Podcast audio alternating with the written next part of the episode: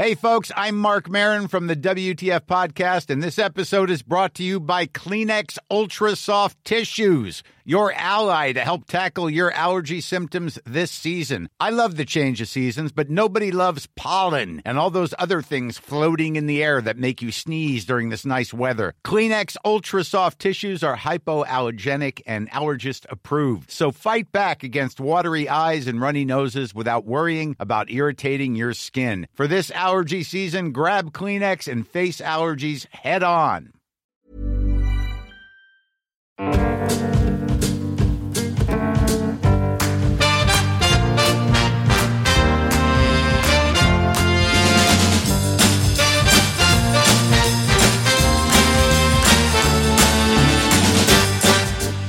Décidé de faire un enfant avec un don de sperme. Et après avoir parlé avec pas mal de, couples de femmes, j'ai réalisé que j'avais pas du tout envie de le faire euh, via une clinique. C'est pas quelque chose qui m'intéressait, j'avais pas envie de ce côté médicalisé, j'avais envie de quelque chose de plus, de plus cosy. Et ça, ça veut dire qu'il faut que je trouve du sperme par moi-même. Ça m'arrange bien parce que euh, je comprends bien intellectuellement leurs arguments. Je comprends bien qu'il n'y a pas de sperme qui soit bon ou qui soit mauvais, euh, que l'important euh, c'est l'amour, qu'il faut remettre un petit peu de naturel dans, tout le processus, un petit peu de hasard, le hasard de la vie. Ok, mais foncièrement, je continue à avoir envie de choisir le patrimoine génétique de mon enfant. quoi. J'ai pas envie de laisser n'importe quel sperme rentrer dans mon vagin. Donc j'ai plusieurs options. Euh, la première, c'est de demander à une personne que je connais. La deuxième, c'est de trouver quelqu'un de gentil sur un site de petites annonces. Et la troisième, c'est d'en acheter sur un- une des banques de sperme danoises. Et comme ça, c'est le plus simple, c'est par là que je vais commencer. Bienvenue dans le deuxième épisode de À la recherche du sperme parfait.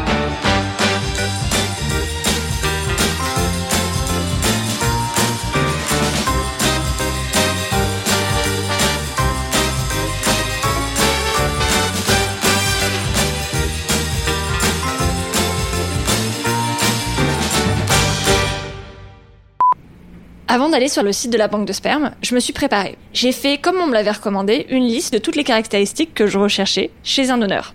Physiquement, je voulais qu'il me ressemble. Alors, moi, je suis blanche, mince, relativement grande avec des yeux clairs, donc c'est ce que je recherchais.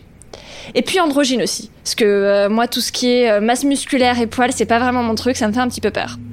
Puis il y a aussi des aspects euh, plus psychologie, plus de qui est la personne, tu vois, genre j'aimerais bien qu'il soit queer comme moi.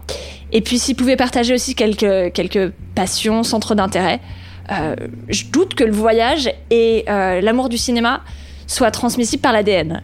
Mais bon, on sait jamais. Et puis ça serait quand même sympa que le donneur soit quelqu'un que j'apprécie, tu vois. Euh, je m'imagine mal dire à mon enfant que son donneur est un électeur du FN adepte de chasse qui déteste Titanic. Il y a quand même des choses importantes dans la vie et Titanic en fait partie, quoi. Clairement, cette liste me fait un peu peur parce que j'ai vraiment l'impression qu'en fait, j'ai envie de faire un bébé avec moi-même, quoi. J'ai envie que mon bébé soit moi-même, de m'auto-cloner.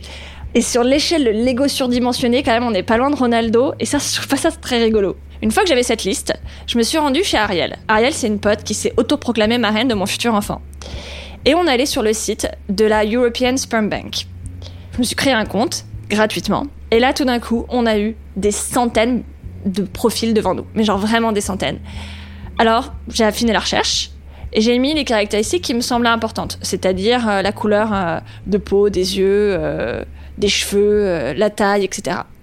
En vrai, j'aurais pu mettre encore plus de critères. J'aurais pu mettre le groupe sanguin. J'aurais pu mettre le le niveau d'éducation. Mais bon, tout ça, ça me semblait juste un peu un peu trop. C'était des informations que j'avais pas forcément envie d'avoir. Donc j'ai juste lancé la recherche et là, ça m'a semblé beaucoup plus gérable. Et donc on a cliqué sur le premier profil. Armin, Armin. Donc attends, il a ethnicité, il est danois, allemand, suédois, écossais et irlandais. Donc je ne sais pas du tout. Ah, Caucasien, il y a écrit. C'est-à-dire qu'il est blanc. ça, ça. Euh, pays du nom Danemark. Donc du coup, j'imagine que son prénom doit se, se dire un truc genre euh, Armin. Non, ça c'est allemand. Je n'ai aucun. Je parle pas du tout danois, donc euh, il fait 1m90. hein. Parfait, 84 Quatre kilos, kilos. ça veut dire qu'il est mince. Ouais, ça Ok. veut dire qu'il est mince. Il travaille. Il est DJ indépendant. C'est ce qu'il a écrit. Freelance DJ. In his free time.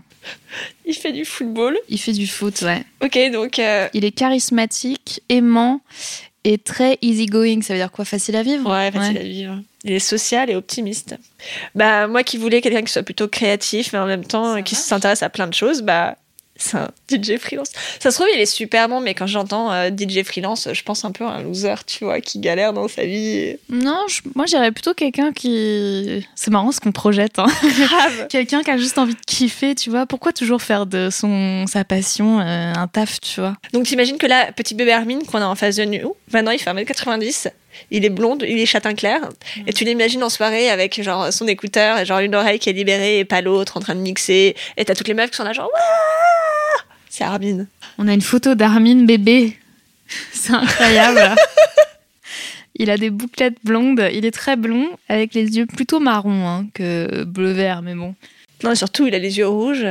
Les Oui. flashs dans les années 80, c'était quand même quelque chose. hein. Euh, ok, Un beau bébé, hein. c'est hyper étrange. C'est hyper étrange parce que, euh, je sais pas, tu vois sa tête et genre tu dois t'imaginer que ton propre bébé aura un peu sa tête là mélangée à ta tête quand t'étais bébé. Je sais pas, c'est un être vivant en fait, Armin. non Bah oui, il existe. Hein, mais euh. tu vois, genre il a vraiment vécu, il a vraiment été bébé. C'est pas juste euh, un distributeur de sperme, quoi. Il est là. euh. Sur le profil d'Armin, il y avait beaucoup d'informations, genre vraiment beaucoup. Le staff avait décrit son physique d'adulte, avec genre des comparaisons avec de- des acteurs connus. Et puis Armin, ça c'est un, nom de code, il avait fait un test de personnalité, il avait inscrit ses études, son expérience professionnelle, ses centres d'intérêt et loisirs, ses antécédents médicaux, familiaux, ses projets, ses rêves. Il avait même et surtout écrit une lettre à la main. Bon, il l'avait écrit en anglais, alors du coup je l'ai traduite. Euh, J'espère que mes gènes vont faire une différence et aider à créer la vie. Euh, J'espère que les parents, je, je souhaite aux parents euh, toute la chance du monde et euh, je suis sûre que le bébé et vous, euh, d'ailleurs, aurez une vie magnifique. Kind regards. Bien cordialement. c'est bizarre, hein. Nous n'avons pas encore toutes les informations. Non. Nous allons écouter l'entretien audio pour avoir 17 sa voix. minutes 190 centimeters tall and have a medium build. I have light brown, wavy hair and blue slash green eyes. My skin color is fair and I tan lightly on sun exposure. My mother's ethnic origin is Danish, German, Swedish, and my father's ethnic origin is Scottish Irish. My racial code, as established by the Nordic Cryobank, is white. Are you currently a student? Uh, I finished high school this summer, so currently I'm taking a couple of years off until I have decided what to study. Uh, In high school, I chose society studies, English, and Spanish as my majors. I chose these majors because I'm very fond Après of celui the d'Armin, language j'ai vu plein de and profils avec beaucoup d'informations. Et j'ai réalisé qu'en fait, j'avais pas envie d'autant d'informations. D'une part, parce que juste quand il y a trop d'informations, c'est impossible de prendre une décision. Juste, il y en avait juste trop. Et d'autre part, parce que ça rendait le donneur hyper, euh, hyper réel, quoi. Plus que ce que j'avais envie, quoi. Tout d'un coup, c'était une personne. Du coup, j'ai revu ma stratégie. Maintenant, je lis la description physique du donneur et je vais direct à la lettre manuscrite. Il y en a plein que j'ai pas aimé ou j'ai pas réussi à lire. Et puis il y en a quelques-unes que j'ai trouvées très émouvantes. Et notamment celle-ci, écrite par un prof d'arts martiaux. Il a une super jolie écriture, je trouve. hein. Ouais, c'est joli. Pour moi, c'est, euh, euh, en tant que donneur, c'est une très belle lettre à écrire, celle que j'écris à l'heure actuelle. Et vous, euh, vous devez être dix mille fois plus content et, et enthousiaste de la lire que moi je suis de l'écrire. Oh, c'est beau quand même. C'est joli, non. Ouais. Je ne vous connais pas, je n'ai aucune idée de où vous êtes dans, dans le monde et dans quelles conditions vous êtes pour vouloir euh, élever votre enfant. Donc je devrais pas et je devrais pas, dans, dans tous les sens du terme, euh, vouloir vous guider ou vous donner des conseils. euh, en aucun cas. Euh, mais je peux vous dire un petit peu sur, euh, sur comment j'ai grandi. J'ai eu beaucoup d'amour et d'attention euh, de mes parents, surtout de ma mère. Et c'est une, bonne chose. Mais c'est aussi un risque Parfois, elle était tellement concernée par de mon bien-être et de ma sécurité qu'elle ne voulait pas me laisser explorer la vie par moi-même et de me laisser prendre des risques. Ça m'a empêché de grandir pendant des années. Aujourd'hui, j'ai conquéri un peu cette, ce, problème dans ma vie. Mais si j'ai un conseil à donner, c'est de, de, de challenger son enfant et de l'aider à grandir personnellement avec de l'amour. Vraiment, tout ce que je peux faire, c'est de vous souhaiter le meilleur du monde je sais que vous allez avoir, que vous allez aimer votre enfant, et c'est suffisant. Sincerely, your donor. C'est émouvant comme lettre. C'est hyper Ouais. émouvant comme lettre, je suis hyper émue, genre rien que pour ça. J'ai l'impression que c'est un peu du coup le prof d'art martial dans le Karate Kid. En fait, c'est marrant parce que tu sais, c'est souvent le truc quand tu vois le premier truc, tu te dis oui, ça a l'air sympa, etc. Et puis tu dis pourquoi pas? Et puis après, tu vois vraiment quelqu'un qui te plaît et t'es là, genre. Il y a genre vraiment, je crois que je suis en train de comprendre là, après avoir vu genre 3 ou 4 profils, qu'il y a vraiment des profils qui te parlent plus et ça n'a rien à voir avec, euh, avec les informations. Genre en fait, je n'ai pas trop envie d'en savoir plus sur sa famille, je suis même pas sûre d'avoir envie d'écouter tellement plus sur son audio. Euh, juste, son âme a l'air jolie. Franchement, j'imagine déjà donner cette lettre à mon enfant. Ça serait hyper joli. Je préfère largement ça que de devoir lui expliquer que son donneur est un homme narcissique qui n'a qu'une envie, c'est de répandre ses spermes à travers l'Europe. Et en fait, j'ai réalisé que j'avais vachement peur que le donneur soit narcissique. Et je me suis demandé pourquoi. Parce que foncièrement, le narcissisme, c'est pas quelque chose de contagieux ou qui se transmet par l'ADN. Du coup, bah, je suis allée voir la seule personne qui était capable de m'aider face à cette question. Mon psy, Laurent Fagion on a quand même euh, envie d'offrir à son enfant, évidemment, euh, tout ce qu'il y a de mieux. Et d'abord, un donneur euh, qui serait un bon donneur, selon des critères très variables pour chacun.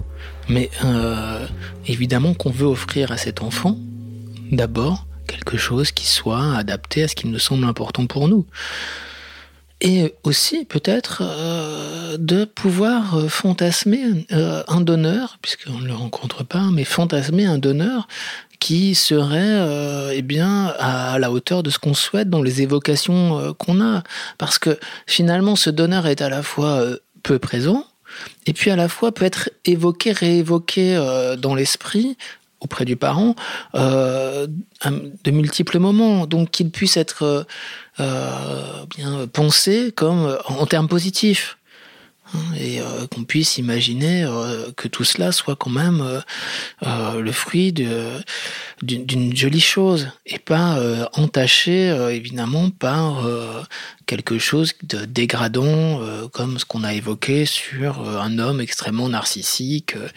qui ferait don à, loisir euh, de, son sperme, mais plutôt quelque chose d'un peu plus euh, construit, étayé. Euh, plus joli. C'est la question de, de l'origine, de l'histoire de l'origine. Comment est-ce qu'on la raconte Comment est-ce qu'on la raconte aux enfants et comment est-ce qu'on embellit peut-être aussi une histoire qui, à la base, est un petit peu médicale et pas très sentimentale. Il y a l'histoire qu'on raconte aux enfants, évidemment, mais n'oublions pas l'histoire qu'on se raconte en tant que parent. Elle est aussi importante. Évidemment qu'il euh, y a une priorité sur comment on peut raconter l'histoire à l'enfant, mais toute sa vie en tant que parent, on va aussi se raconter l'histoire. C'est important aussi pour le parent. Ok, maintenant je comprends mieux pourquoi j'ai envie d'avoir une jolie lettre de la part du donneur. C'est à la fois pour moi et à la fois pour mon enfant, ce que je vais lui transmettre. Le problème, c'est que les banques de sperme, ça me met de plus en plus mal à l'aise. Il y a vachement d'informations, et d'informations que j'ai pas envie d'avoir, et que j'ai pas envie de devoir transmettre à mon enfant s'il m'en fait la demande. Parce qu'en en vrai, j'ai peur qu'en savoir beaucoup sur son donneur influence mon enfant dans les traits de personnalité qu'il va développer ou dans ses centres d'intérêt. Et puis j'ai surtout pas envie qu'il se mette à fantasmer le donneur, à ce que le donneur soit tellement réel qu'il ait envie de le rencontrer et qu'il ressente un manque. Et puis en plus, toutes ces banques de sperme me donnent plein d'infos, mais elles me donnent pas les infos que j'ai vraiment envie d'avoir. C'est-à-dire, euh, notamment, est-ce qu'il est queer et est-ce que physiquement il a cette euh, androgénéité qui me met à l'aise? Là, je commençais clairement un peu à saturer. Alors pour me changer les idées, je suis allée sur Instagram. Et j'ai eu une idée en regardant une story de Xavier Dolan. Et si je lui demandais du sperme? Non, parce que foncièrement, Xavier Dolan, il coche toutes mes cases. Hein. Il est queer, très clairement. Il est presque un berbe. Il est cinéphile. Il aime Roswell, Harry Potter et Titanic. Franchement, c'est forcément quelqu'un de bien. Du coup, je lui ai écrit. Et maintenant, j'attends plus que sa réponse. Moi, s'il me dit oui, je déménage à Montréal, il y a pas de problème. En plus, ça ferait une super jolie histoire, ça, quand même. Et en fait, je me suis dit, même si Xavier Dolan ne répond pas, euh, je pourrais très bien garder cette stratégie et juste chercher des gens que j'aime bien dans la vraie vie et leur demander du sperme. Pourquoi pas? C'est ce que je vais vous raconter dans le prochain épisode.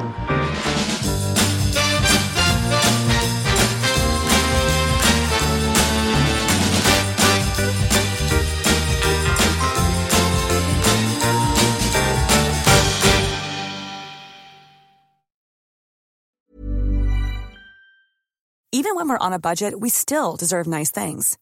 Quince is a place to scoop up stunning high-end goods for 50 to 80% less than similar brands. They have buttery soft cashmere sweaters starting at $50, luxurious Italian leather bags, and so much more. Plus, Quince only works with factories that use safe, ethical, and responsible manufacturing. Get the high-end goods you'll love without the high price tag with Quince.